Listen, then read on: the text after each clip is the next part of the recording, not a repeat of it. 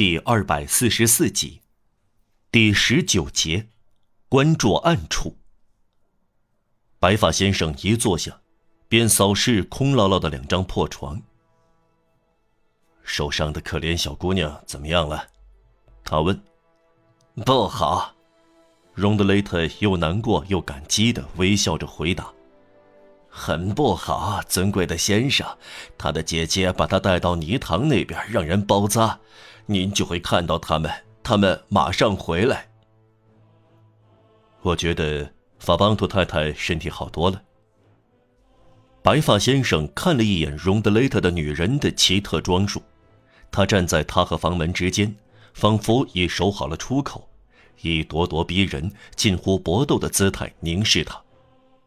他奄奄一息了，荣德雷特说：“但有什么办法呢，先生？这个女人勇气十足，这不是个女人，是头公牛。”荣德雷特的女人听到恭维，十分感动，像妖怪受到爱抚一样撒娇，大声说：“你一向对我太好了，荣德雷特先生。”荣德雷特，白发先生说。我原以为您叫法邦图呢。呃，法邦托，别号荣德雷特。丈夫急忙说：“艺术家的绰号。”他向妻子耸耸肩，白发先生没有看见。他用夸张而温柔的声调说：“啊，要知道，这个可怜的好女人和我，我们总是一家和睦。如果我们没有这种情分，我们还剩下什么？”我们非常不幸，尊敬的先生，我们有手臂却没有工作，我们有勇气却没有事儿做。我不知道政府怎样安排的，但说实话，先生，我不是雅各宾党人。先生，我不是民主派，我不想攻击政府。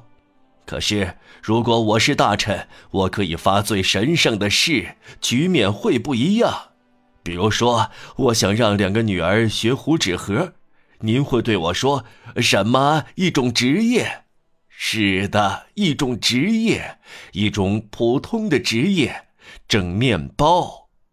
沦落呀，我的恩人，到了我们这一步，真是掉价呀！哎，我们繁荣的时代，什么也没有剩下，只剩下一样东西，我收藏的一幅画儿。但我还是要脱手，因为要生活。还是这句话，要生活。荣德雷特说话表面有一种混乱，这种混乱丝毫没有去掉脸容的审慎和精明。玛丽伊斯抬起眼睛，看见房间井里面有一个人，他刚才没有看到。这个人刚刚进来，悄无声息，没有听到门铰链的转动声。他穿一件紫色的针织背心，又破又旧，满是污点，每个褶皱都断裂，都张开了口。一条宽大的绒布长裤，脚上穿着木鞋，没穿衬衫，光着脖子和手臂，手臂刺了花纹，脸抹得黑乎乎的。他默默地坐在最近一张床上，交抱着手臂。由于他待在荣德雷特的女人身后，只能朦胧地分辨出来。那种吸引视力的雌性本能，使白发先生几乎与玛丽·与斯同时转过头来。他禁不住做了个惊讶的动作，没有逃过荣德雷特的眼睛。啊，我明白了，荣德雷特讨好的大声说，一面扣好纽扣。您再看我的大衣吧，呃，很合身。说实话，很合身。这个人是干什么的？白发先生问道。呃，这个嘛，荣德雷特说，呃，是个邻居，别理他。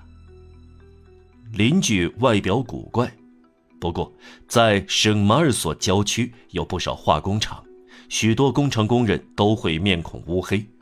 白发先生整个人都给人一种老实的、不屈不挠的可信任感。他又说：“呃，对不起，刚才您对我说什么来着，法邦图先生？”我对您说，先生，亲爱的保护人。荣德雷特说，手肘支在桌上，用酷似蟒蛇的眼睛柔和地凝视着白发先生。我对您说，我有一幅油画要卖。房门发出轻轻的响声，第二个人刚刚进来，坐在荣德雷特的女人背后的床上，他像第一个人一样，光着手臂，用墨水或煤烟涂黑了脸。严格的说，虽然这个人是溜进房间的，但白发先生不可能不注意到他。哎，别理他，荣德雷特说。这是邻居。刚才我说我还剩下一幅油画，一幅珍贵的油画。嗨，先生，您看。他站起来，走到墙边，底下放着上文提过的那块板，翻了过来，靠在墙上。这确实有点像一幅油画，烛光大致把它照亮了。玛丽与斯分辨不出是什么，因为荣德雷特站在他和油画之间。他只看到乱涂一气，一个主要人物五颜六色，像结实的画幅和屏风画，粗俗的刺眼。这是什么？白发先生问道。荣德雷特感叹道：“哎，一幅大师的油画，一幅昂贵的油画，我的恩人，我就像对待两个女儿一样珍视它，它勾起我的回忆。但是我对您说，而且我不改口。”我非常穷，不得不脱手啊。要么是偶然，要么是开始有点不安。白发先生的目光一面观察画幅，一面又回到房间进里。现在有四个人了，三个坐在床上，一个站在门框旁边。这四个人都光着手臂，一动不动，面孔涂黑。坐在床上的三个人中，有一个靠在墙上。